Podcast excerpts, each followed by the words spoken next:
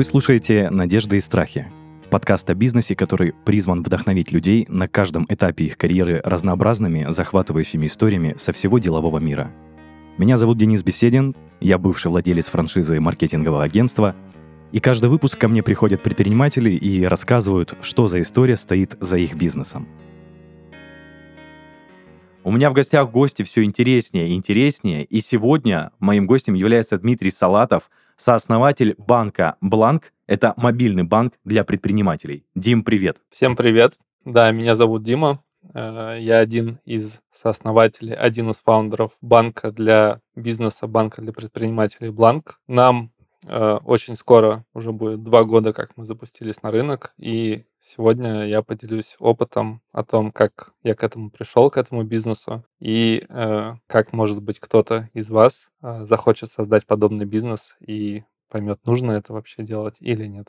Дим, вопрос сразу в лоб, потому что мне интересно, имея такой бизнес, учился ли ты на эту сферу? То есть получал ли ты знания в студенчестве, понимая, что ты будешь работать здесь? Я, как и многие предприниматели, которые родились в конце 80-х и э, получали высшее образование в нулевых, не работаю по профессии, по образованию, которое я получал. На самом деле у меня два высших образования, и они не имеют вообще никакого отношения ни к финансам, ни к экономике, ни к банковской сфере. Поделишься, если это не секрет? Э, да, первое высшее у меня международные отношения, второе юридическое. И на самом деле это даже не имеет отношения к маркетингу, к моей курс-специализации, которой я занимался, потому что э, маркетологов хороших в России как не учили, так, наверное, до сих пор, честно говоря, и не учат. Единственный способ стать хорошим маркетологом — это много и усердно работать, общаться, набираться какого-то опыта и развиваться самостоятельно. А, поэтому мой путь начался, да, наверное, с маркетинга, с каких-то моих собственных проектов э, небольших. Э, я поработал в разных э, компаниях, Потом э, был приглашен уже директором по маркетингу в один из достаточно известных частных банков для бизнеса. Это был Модуль Банк, в котором я проработал около двух лет. И, скажем так, это было золотое время Модуль Банка, когда мы выпустили там ролики, которые взяли разные награды. И э, в итоге, в итоге все пришло к тому, что я познакомился с людьми и смог собрать команду, с которой можно уже было запустить свой достаточно большой бизнес, да,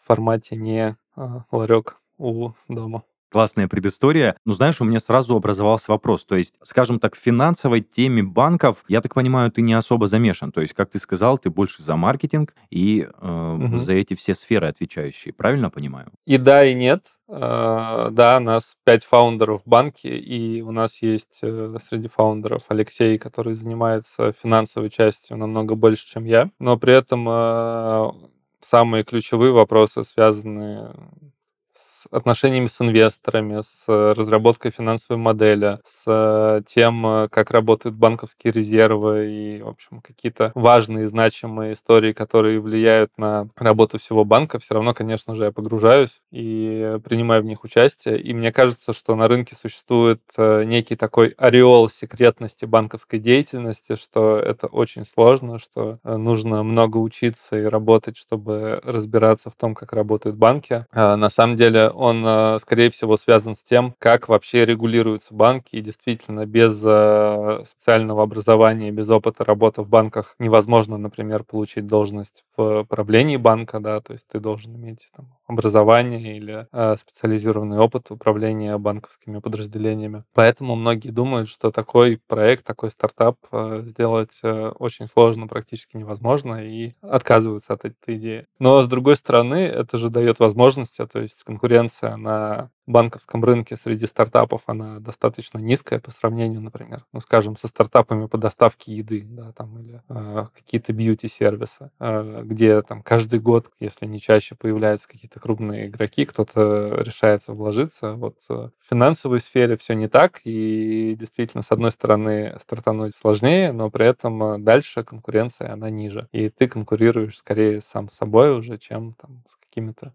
э, другими стартапами на рынке. Но, тем не менее, я так понимаю, что, наверное, а, открыть банк может никто угодно. Это так. Обычно, я не знаю кейсов, кто взял и пошел, получил лицензию, открыл банк. То есть обычно находится инвестор, кто либо уже обладает банковской лицензией и готов ее вложить, либо, соответственно, покупает какой-то банк, да, то есть чтобы была лицензия, ну, команда уже, которая приходит, закрывает старый бизнес и на базе старой лицензии э, делает новый банк. В нашем случае было точно так же. У нас есть э, достаточно крупный инвестор в лице Московского кредитного банка, у которого э, был один э, дочерний банк в собственности. Это был банк Веста, э, который полностью был передан нам, нам в управление, и мы э, закрыли старый бизнес Весты, переименовали Весту, и на лицензии Весты на старых рельсах запустили уже новый банк, Бланк так у нас появилась своя лицензия. Прикольно. Дим, если не секрет, название Бланк очень созвучно с самим банком, собственно. В этом есть какая-то, ну, может, подоплека, какой-то э, прикол в том, что это название вот э, названо так? Ну, то есть именно такое название вы дали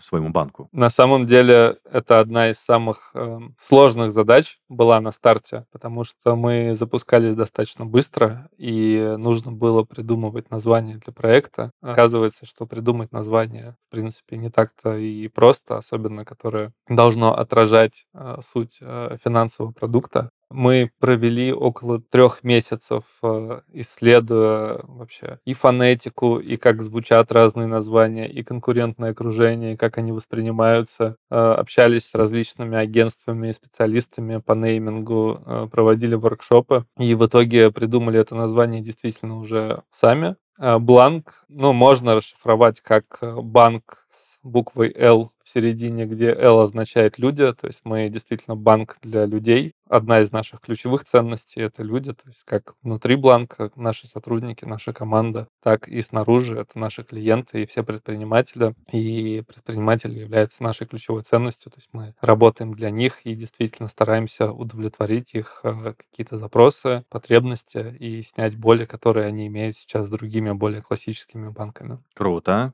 Спасибо тоже за эту предысторию. Мне всегда интересно узнавать, если названия какие-то интересные у компании, их история создания. Вот ты поделился, может, каким-то секретом, а может, нет. Было максимально интересно послушать. Окей, Дим, давай, наверное, двигаться больше э, к созданию твоего бизнеса. То есть я всегда расспрашиваю предпринимателей, пришедших в гости, о их пути. Ты как бы вкратце рассказал, что ты поработал в нескольких предприятиях. Последним твоим место работы это был банк э, другой. Вот. И после этого ты встретил тех людей, с которыми вы решили, собственно, открыть сам бланк. Ты сразу встретил их четверых, потому что ты вначале озвучил, что и у вас пятеро. Вот. Ты сразу их встретил четверых, или вы набирали команду управленцев, фаундеров и единомышленников?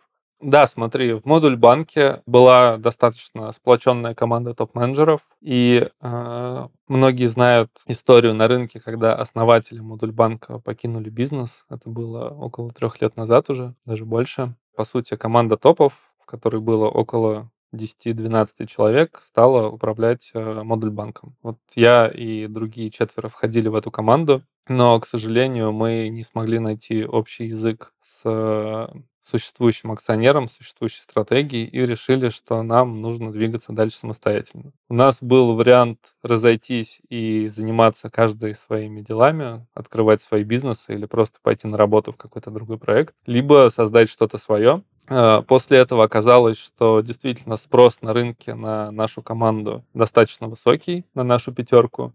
И мы вели переговоры с несколькими потенциальными инвесторами, то есть проектов потенциальных было больше, чем один. И в итоге выбрали инвестора, который давал как раз готовую лицензию, а не предлагал открыться, как э, работает, например, банк точка, да, то есть на лицензии другого банка, потому что это автоматом означает, что ты будешь договариваться с другим банком о регулировании, о том, как работают все внутренние операционные службы, э, которые достаточно жестко регламентированы. И это сильно ограничивает возможности развития банка.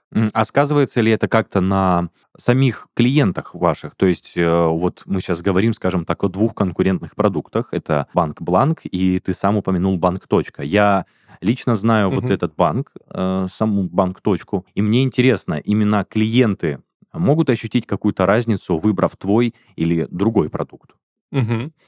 Um, конечно же, да, но, наверное, не все. В любом случае мы ориентируемся на определенную целевую аудиторию, которая ценит качество сервиса, ценит открытость при отношениях с клиентами, ценит в том числе, например, хорошие интерфейсы. Если у тебя бизнес ну, может быть, назовем так, более классический, да, вот, и э, чаще всего кто занимается там стройкой или грузоперевозками. И для тебя единственная ценность — это чтобы у тебя было какое-то приложение, то на самом деле тебе не нужен ни бланк, ни точка. Проще всего открыть счет в Сбербанке, которым ты и так уже, скорее всего, пользуешься, и спокойно продолжать работать. Да, там будут хуже тарифы, ты чуть больше будешь платить, будет хуже поддержка, но для тебя все это на самом деле не имеет никакого смысла, потому что банк для тебя просто кошелек, где лежат деньги, которые приходят от твоих клиентов. Если же у тебя есть какое-то чувство прекрасного, для тебя важно, с кем ты работаешь, да, то есть ты все-таки воспринимаешь банк как э, сервис, который ты осознанно выбираешь, возможно, даже как некого своего партнера, то тогда ты уже смотришь на необанки, так называемые, которые на этом фокусируются. Это в том числе и точка, и бланк, и там, модуль банк и, возможно, где-то Тиньков, например, а, и выбираешь уже среди банков, которые говорят, что мы делаем специальный продукт для предпринимателей, что мы предпринимателей ценим, и э, давай посмотри, что у нас есть. Точка, наверное, это ближайший к нам конкурент по позиционированию, и э, когда мы проводим различные исследования и опросы, то оказывается, что наша аудитория максимально близка именно к аудитории точки.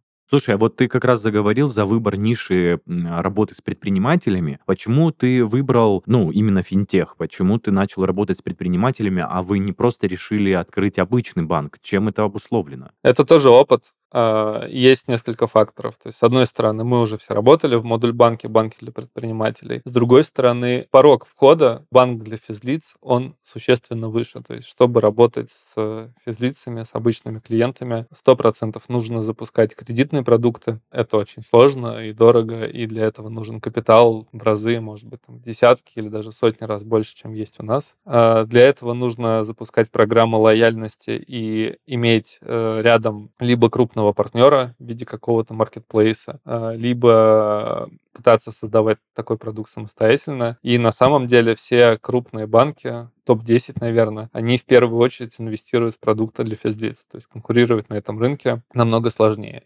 А, при этом а, продукты для предпринимателей являются более маржинальными, то есть предприниматели, допустим, платят за обслуживание обычно в банках, а физлицы ничего не платят, а банк зарабатывает только на остатках с денег, которые в этом банке лежат. А, предприниматели лучше общаются с банком, то есть они э, более требовательны, наверное, ко всему, что касается их бизнеса, но при этом понимают, что мы тоже делаем бизнес, и какие-то недочеты, скажем так, в коммуникациях они готовы прощать, то есть они не впадают в истерику и относятся к нам тоже как предпринимателям, то есть мы общаемся с ними на одном языке. В первую очередь, это, конечно же, наша экспертиза, и поэтому то, что мы умеем делать, мы запустили второй раз. Намного проще продать инвесторам, да, э, продать в рынок то, что ты уже умеешь делать. Второй раз ты имеешь в виду банк Бланк уже был, получается, твоим да. вторым разом? Ну, мы же до этого работали в модуль банке. И модуль банк тоже является банком для предпринимателей, поэтому ниша уже была понятная. Мы очень хорошо знаем рынок, очень хорошо знаем аудиторию, и э, после этого бланк уже было запускать намного легче. Слушай, а вот такой тоже чисто человеческий вопрос. Ты уходил достаточно с известного банка, который занимался а, твоей целевой аудиторией, будем так говорить.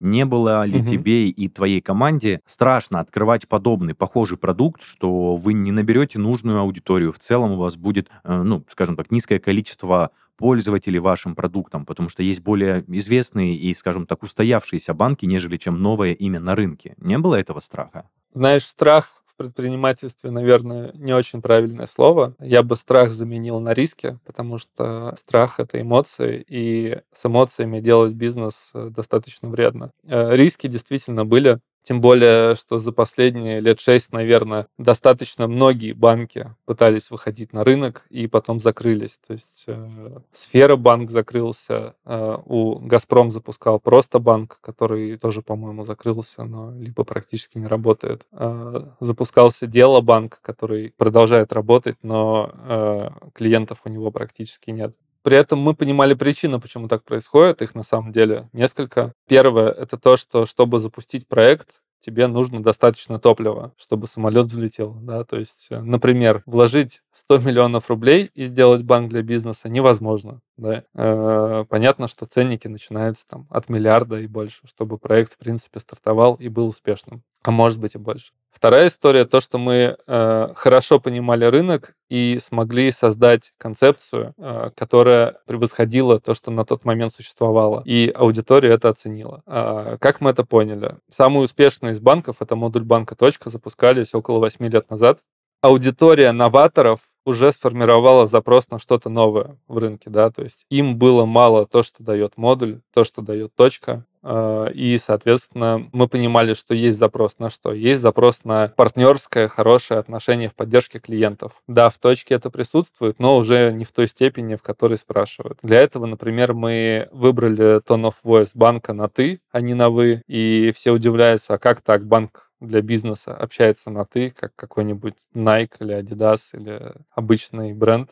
Но те, кому сейчас 25, им намного привычнее общаться на «ты» и сокращать таким образом дистанцию, и они поэтому нам доверяют. И, допустим, наши конкуренты себе позволить перейти с «вы» на «ты» уже не могут. Да, это там, первая отстройка. А, мы не используем чат-бота все практически банки стараются использовать чат-боты, помощники и говорят, что это супер выгодно. На самом деле, если у тебя аудитория миллион пользователей, вопросы типовые, как банки для физов, это, конечно же, выгодно. Когда это банк для предпринимателей, э, то у тебя вопросы на порядок сложнее, и чат-боты могут закрывать максимум 25-30% тикетов, кейсов.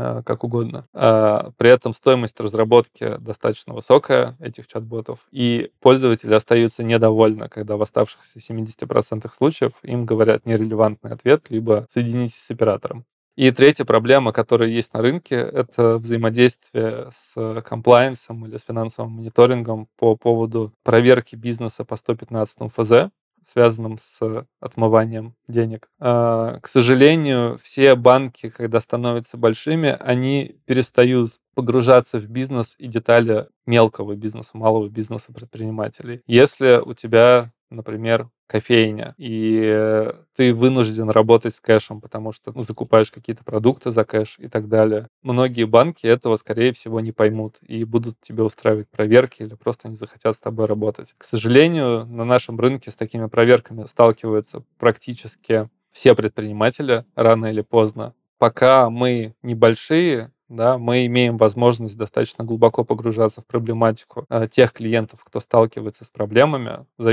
в соответствии с нормативкой, с регуляторкой Центрального банка. И делать так, чтобы процесс прохождения проверки э, не влиял на операционную деятельность бизнеса. Например, э, мы можем не блокировать счета, да, то есть э, чаще всего счета банки блокируют, но это не является обязательным условием. То есть достаточно просто получить от клиента нормальные ответы на вопросы, э, что у него за бизнес, почему он совершает те или иные операции, и получить какое-то обоснование. Нет никакой необходимости заполнять 30 полей анкет, присылать миллион контрактов, договоров и проходить какие-то интервью, как будто ты находишься на допросах у следователя вот как-то так. А, кроме этого, наверное, я уже немножко утомил, но расскажу про последний фактор. А, все остальные банки для бизнеса, которые есть на рынке, они начинали свою деятельность с веб-версии как интерфейса общения клиента с банком. И потом уже выпускали мобильные версии, либо мобильные приложения. Соответственно, мобильные приложения Э, банков, даже таких как Точка, Модуль Банк, Тиньков, они, э, к сожалению, достаточно неудобны, потому что были спроектированы изначально как компьютерные версии, потом уже сжались. Мы пошли другим путем и изначально работали как Mobile First, создавали продукт как Mobile First. И сейчас мы понимаем, что на рынке у многих предпринимателей есть потребность э, пользоваться банком с мобильного телефона. И именно эту потребность тоже закрываем. И те, кто не хотят лишний раз открывать ноутбук, чтобы просто посмотреть, э, пришли им деньги или нет, или сформировать какой-то счет, оплатить его контрагенту или там выставить акт, э, они тоже выбирают нас, рекомендуют нас за этот сервис. И э, на самом деле получается, что с гипотезами мы здесь угадали. Я так понимаю, Дим, ваш банк больше заточен на молодую аудиторию, которая привыкла работать, ну, скажем так, по-современному. То есть именно приложение, общение более в неформальной скажем так, э, атмосфере, обстановке, и, ну, то есть гораздо удобнее, гораздо быстрее происходит коммуникация. Так и есть, но э, я бы не сказал, что аудитория, например, кому сейчас от 35 до 50, э, хочет обслуживаться всегда в классических банках, общаться на «вы», пользоваться компьютером и так далее. Среди э, более возрастной аудитории, назовем это так, тоже есть люди, которые э, занимаются дизайном, занимаются искусством и с удовольствием обслуживаются у нас в банке, и мы им тоже подходим. Но ты совершенно прав, что ядро — это так называемые early адоптеры. Это какие-то люди, которые смотрят всегда вперед за трендами и стараются использовать самые передовые технологии. И для нас это плюс, потому что они максимально социально активны, они про нас рассказывают своим друзьям, и для нас рекомендации являются одним из ключевых каналов вообще, как клиенты к нам приходят. Ну, звучит очень интересно, потому что я скажу по секрету, что у меня у самого открыт предпринимательский счет, но в другом банке, и я реально тебя слушаю как человек, который вот проводит сравнительную цепочку между твоим продуктом и другим. Мне действительно интересно было послушать, как устроена твоя система. Окей, Можем еще вернуться, например, к пути, как вообще пользователь выбирает банк, если это интересно, да, потому что при всем прочем мы можем сколько угодно крутить рекламу, даже по телевизору, завесить все города наружкой, э, залепить все там, видеобаннерами в интернете и так далее. Но по факту практически любой предприниматель, открывая счет в он спрашивает своих знакомых каких-то, а где ты обслуживаешься в таком-то банке или в таком, а как тебе, а нравится тебе или нет. И нам удалось сделать так, чтобы вот это ядро early адоптеров, оно действительно было удовлетворено нашим обслуживанием, несмотря на их высокие достаточно запросы. И когда их какие-то знакомые уже к ним обращаются, расскажи, как там в бланке, не давали высокие оценки, рекомендовали нас, да, ну или спрашивали в социальных сетях, а где порекомендуешь открыть счет, и в комментариях там писали, в бланке все супер, вот тебе ссылочка, иди открывай.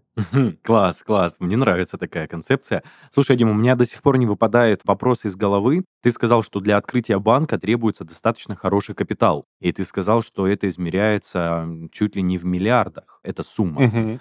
У меня вопрос, что вот продукт, который вы сделали, это банк Бланк. Где вы брали первые инвестиции? Действительно ли они были такого крупного размера? И как вам Мгм. удалось привлечь эти инвестиции? И были ли это вообще инвестициями, а не собственными накоплениями или кредитованием? Да, конечно же, это были инвестиции. Я уже сказал, что в нас вложился Московский кредитный банк как перспективную команду, в перспективный стартап. А, Мне кажется, это публичная даже информация, что а, первый пакет инвестиций был больше миллиарда рублей, чуть больше миллиарда. А, На самом деле капитал банка составляет, ну смотри, есть банк, да, у банка должен быть минимальный капитал. Вот капитал банка не может опуститься ниже, чем 500 миллионов. Кроме этих 500 миллионов, еще нужны сверху деньги на развитие, которые ты просто бернешь каждый месяц, сжигаешь и платишь зарплаты команде, которая в это время пилит продукт, разрабатывает. Сверху 500 миллионов нас сложили на старте еще более 700 миллионов. То есть около миллиард двести было вложено просто на старте, чтобы мы вообще начали что-то разрабатывать и запускать проект. Э, Это только первый какой-то этап. Да? То есть в дальнейшем, э, когда ты уже показываешь какой-то traction, показываешь, что к тебе идут клиенты, база растет, метрики растут, активность растет, то чаще всего еще нужны дополнительные какие-то инвестиции, потому что оказывается, что банк не может тратить на собственное развитие деньги своих клиентов, а ему нужно в прямом смысле привлекать еще доп. деньги, свой капитал, чтобы можно было этими деньгами заплатить зарплаты или потратить их на маркетинг и э, получить еще больше клиентов. Потому что окупаемость каждого привлеченного клиента — это, к сожалению, не месяц, не два и не три, она год, два года и больше. Да? То есть клиенты окупаются не так быстро, как хотелось бы. Слушай, какие-то сумасшедшие цифры. И про первые вложения, это про миллиард двести, ты сказал. И про то, что Мгм. клиенты... Ну, видишь, ты показываешь, скажем так, изнанку, то, что находится за занавесом, скажем так, а что клиент окупается не за месяц, не за два, и это далеко не полугодовалая история. И это действительно сюрприз для меня. Я никогда не общался на эту тему с владельцем такого подобного Мгм. бизнеса. Это то, что я как раз и назвал, что чтобы этот самолет взлетел, нужно достаточно много топлива. Да? То есть для разного бизнеса нужно много денег. А Здесь я могу привести, например, Тинькофф банк, когда запускал, Насколько я знаю, он вложил в бизнес около 60 миллионов долларов. Это был 2005-2006 годы, и на тот момент это были какие-то совершенно огромные деньги, но опять же, это что-то минимальное, с чем можно запускать бизнес, который будет кого-то кредитовать, да, то есть ты не можешь запустить банк, который кредитует, если у тебя нету э, денег, чтобы выдавать кредиты, да, и поэтому ты должен достаточно много потратить и на разработку продукта, и вот на первые какие-то расходы. Мы не кредитуем, у нас проще, но если бы мы кредитовали, то действительно объем инвестиций у нас должен был бы быть где-то в 5-10 раз больше, чем э, вот этот миллиард двести. Обалдеть. Дим, а как удалось убедить банк-инвестора вложить в вас такую крупную сумму? У вас был, ну, я так понимаю, какой-то финансовый план, какая-то аналитика. А отличается ли вообще составление какого-то плана финансового от э, именно банка, от какого-то другого угу. бизнеса?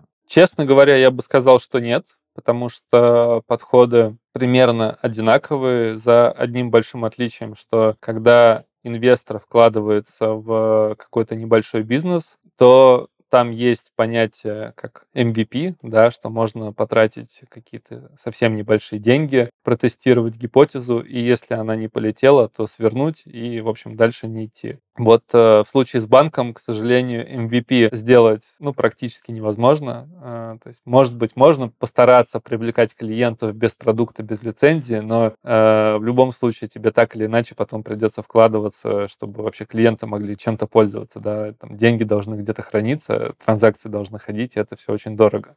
Как удалось убедить, ты спросил. На самом деле у разных инвесторов разная мотивация. Вот, например, есть Э, крупный холдинг, который говорит, что а мы хотим, чтобы у нас был модный банк для предпринимателей такого практически ни у кого нет, да, есть там еще несколько на рынке. Мы хотим, чтобы такой был у нас в компании, в холдинге, в портфеле, готовы вкладываться. Сколько это будет стоить, говорят. И открывают э, практически неограниченную кредитную линию. Это один вариант. Второй вариант, что ты говоришь, что есть проект банка для предпринимателей. Он, например, окупится за 3-4 года и дальше будет иметь очень высокий ROI, то есть отдачу на капитал. Например, при капитале 500 миллионов рублей да, э, у тебя может быть годовая прибыль, сопоставимая с этим капиталом. Если взять, например, Финрес точки, да, у точки нет своей лицензии, но с точки зрения бизнеса э, все очень похоже. Точка зарабатывает э, миллиарды рублей ежегодно чистой прибыли. Э, если я не ошибаюсь, последний год они закрывали Э,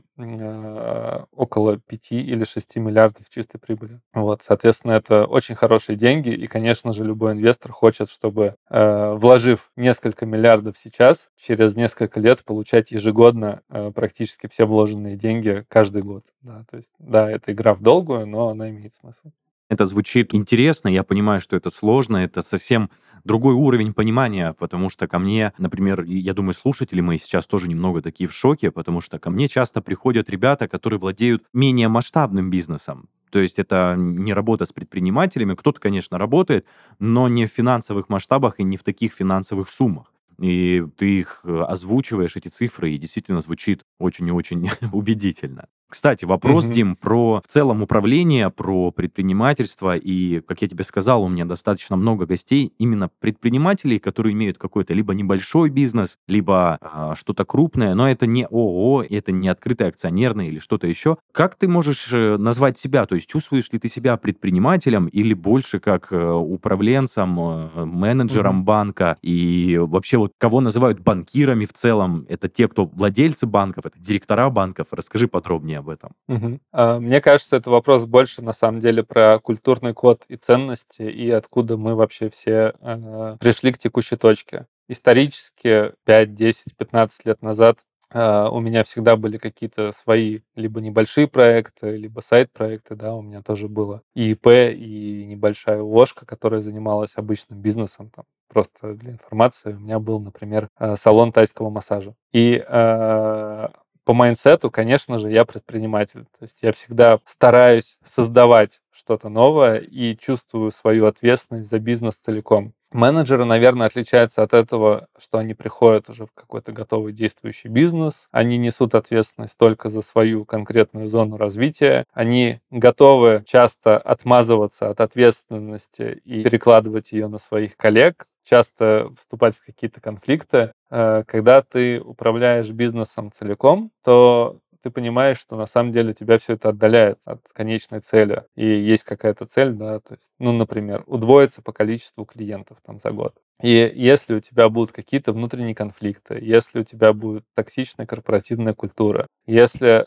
ты будешь вместо духа предпринимательства внутри поддерживать дух, например, четкого финансового планирования, э, оценки каждой инициативы, каждой гипотезы и потом ответственности, если вдруг эти оценки провалились, то к этому ничего не... Ну, то есть из этого ничего не получится. Поэтому внутри в бланке у нас, конечно же, такая предпринимательская культура, то есть можно сказать, что каждого сотрудника говорим, а что ты можешь делать для бизнеса больше, чем твоя должность, чем твои должностные обязанности? Что еще мы можем сделать вместе, как мы можем тебе помочь, а ты можешь помочь нам. И такая знаешь, э, драйвовая атмосфера, она и порождает результат. Вот без этого, я думаю, ничего бы у нас не получилось, потому что в целом э, практически любой сотрудник любого стартапа, в том числе нашего, может спокойно пойти в какую-то крупную корпорацию, которых сейчас ну, достаточно много на российском рынке, э, получать зарплату в несколько раз больше, чем он получает, делать в несколько раз меньше и, в принципе, спокойно так э, докатиться до пенсии. Мы выбираем таких людей, которые хотят изменить что-то, в этом мире, построить что-то, да, чем можно гордиться, и тогда получается результат.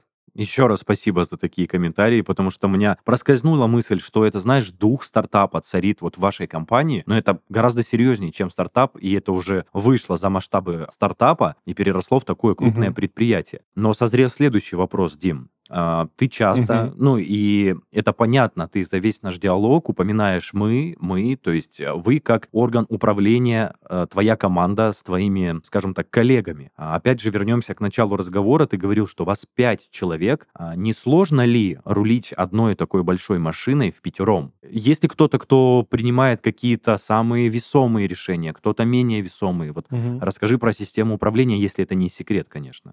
Вообще не секрет, давай расскажу. На самом деле система очень сложная и с трудом балансирует, я бы сказал. Ну, первое. Конечно же, все ключевые решения, стратегию компании, стратегию банка, может быть, общение с инвесторами, с какими-то ключевыми партнерами, так или иначе мы принимаем в пятером. А, конечно же, бывает часто, что допустим, у кого-то одно мнение, у второго человека другое мнение, и нам между собой бывает сложно договориться. Вот чтобы избежать таких проблем и действительно двигаться вперед, а не все время спорить между собой, мы сформировали правила, под которыми подписались, и решили, что вот по этим правилам мы будем управлять банком. Ну, например, э, простое правило большинства, да, что если из пяти человек э, трое проголосовали за какое-то решение, то остальные двое не дальше бесконечно пытаются доказать, доказать, почему нужно делать наоборот, а действительно поддерживают большинство, действуют в соответствии с этим решением и все равно пытаются получить лучший результат. В общем, как и должно быть в какой-то конструктивной команде. А, второе — это зона ответственности и э, внутри банка. Например, я курирую э, все, что происходит в маркетинге, я курирую клиентский сервис, то есть общение с клиентами нашей поддержки, и достаточно плотно погружен в продукт, особенно в UX, UI, и в какие-то ключевые продукты, касающиеся как раз привлечения та же реферальная система, как она выстроена, или какие-то э, бонусные э, интерфейсы и возможности, которые клиенты могут получить. Э, таким образом, есть зона ответственности у каждого из пяти, и э, мы пришли к тому, что мы доверяем своим партнерам, да, то есть если я решил что-то, как запускать рекламную кампанию или как делать привлечение, то мне, конечно же, могут дать обратную связь, что можно было бы сделать по-другому, но мы не мешаем решениям, мы доверяем друг другу, иначе двигаться вперед очень сложно. А, ну и самое главное, что базово у нас все-таки совпадают культурные ценности, да, то есть мы так или иначе мыслим и движемся в одном направлении и чувствуем себя действительно командой, и быть командой, поддерживать друг друга, это крайне важно в таких проектах, потому что мне кажется, что вот разность в культурном коде — это вообще основное, что разваливает стартапы, когда фаундеры между собой в какой-то момент не договорились и решили, что стратегия компании должна быть разной. А, я, кстати, вот на днях даже читал какое-то исследование, что в Штатах большая часть стартапов э, прогорает не потому, что деньги закончились, да, деньги поднять так или иначе можно, на каких-то условиях можно, а потому что кто-то из фаундеров не сошелся с командой, да, и команда развалилась. При этом, с другой стороны, больше, чем 80% стартапов имеют э, более чем одного фаундера в мире. И это говорит о том, что делать стартапы в одиночку тоже очень сложно. Тебе нужны люди, на которых ты можешь опираться, тебе нужна команда единомышленников, поэтому оптимально, наверное, иметь одного-двух кофаундеров, да, но в пятером тоже оказывается, что можно это делать и договариваться. Слушай, а Дима, а еще такой, может быть, глупый вопрос у меня возник. Не было такого, что у вас настолько сильные были споры, конфликты, что, ну вот, чисто по-человечески вы ругались, допустим, может быть, какие-то рукоприкладства приходились друг другу, то есть вот такие прям жесткие моменты. Если, опять же, это какая-то запретная тема, то можешь об этом не рассказывать, просто очень интересно. Я бы сказал, что, в принципе, это можно сравнить э, с отношениями в семье. Я даже писал материал один раз про то, как вообще выбрать себе партнера и кофаундера, э, что это очень похоже на выбор, например, жены, да, что, ну вот ты с женой, ну, конечно же, ты иногда за всю жизнь ругаешься. Бывают исключения, но если у тебя четыре жены, то сто процентов ты будешь ругаться с ними. Вот. Но э, при этом, при всем, все равно есть какой-то базовый уровень и базовые принципы, и ругаясь, ты не говоришь, что все, больше мы никогда в жизни руки друг другу не пожмем, ты делаешь это, я делаю это, и вообще больше со мной не общайся. Конечно же, мы ругаемся по каким-то острым вопросам, но э, в итоге все равно находим компромиссы, находим э, нужные слова и решения и продолжаем двигаться вместе дальше. Э, как-то так. Да, я так и подумал, что конфликты какие-то были, как когда-то затишье, когда все хорошо. Ну, в общем, наверное, все как в большой команде. Без каких-то споров не рождается истины и тому подобное. Сто процентов. Я бы сказал, что даже споров, наверное, больше, чем в крупных корпорациях, потому что в корпорациях ты работаешь по каким-то устоявшимся правилам, фреймворкам, каждый плюс-минус знает свое место, что он может говорить, а что он вообще говорить не может. И людей, которые в корпорациях э, делают больше или говорят больше, чем должны, ну, корпорации очень часто их отторгают, да, и выталкивают. И часто полезные люди, к сожалению, корпорации покидают. А вот у нас немножко наоборот. И если ты делаешь больше, да, и даже лезешь в чужую зону ответственности, то во многом это приветствуется. Да, это может приводить к конфликтам, но в итоге качество продукта, который получает наш клиент, оно становится лучше.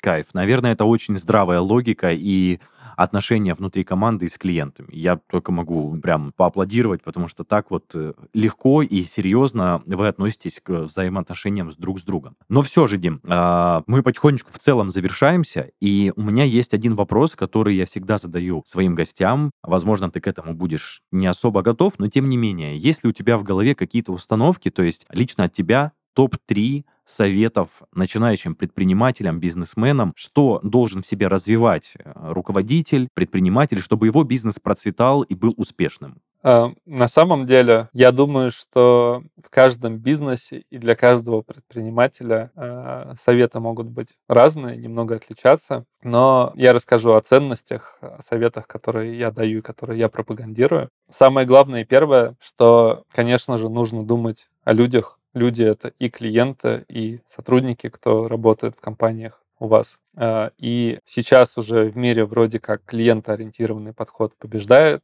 процессно-ориентированный, но не всегда в России. И, конечно же, успешные бизнесы в будущем будут только те, кто думает о своих клиентах и дает им действительно какую-то ценность. А, второй совет он тоже, наверное, очень такой важный. Это никогда не обманывай ни своих клиентов, ни своих партнеров, ни самое главное себя, потому что любая ложь, которая может быть казаться, что она во благо, она, к сожалению, приводит к проблемам. А, не обманывай себя особенно важно, когда ты думаешь, что ты э, сейчас вот вложишь, допустим, еще один миллион или еще один миллион, и потом сразу же его отобьешь. Это всего лишь гипотеза. Не нужно верить то, что пока что не подтвердилось. И я думаю, что у российских предпринимателей, к сожалению, вот с э, подтверждением гипотез самая большая ошибка, из-за этого все страдают. Ну и третий совет — это думать масштабно, да, то есть э, любая ситуация всегда решается несколькими способами, и, к сожалению, я наблюдаю, как многие российские бизнесы пытаются выживать сокращая расходы, не повышая зарплаты, не развиваясь где-то, где могли развиваться. И все-таки в стартапах самый правильный подход, когда ты фокусируешься на продукте, который потенциально может приносить много денег, ты под эту идею получаешь инвестиции, потому что инвесторы часто хотят вкладываться, особенно в подтвержденные гипотезы, и ты не пытаешься экономить, когда развиваешь стартап. Да, самое главное это масштабировать бизнес, а, чтобы он превратился во что-то большое, чем можно будет уже гордиться и а, с чем можно будет остаться до конца жизни. Но это такие вот три совета от Димы Салатова.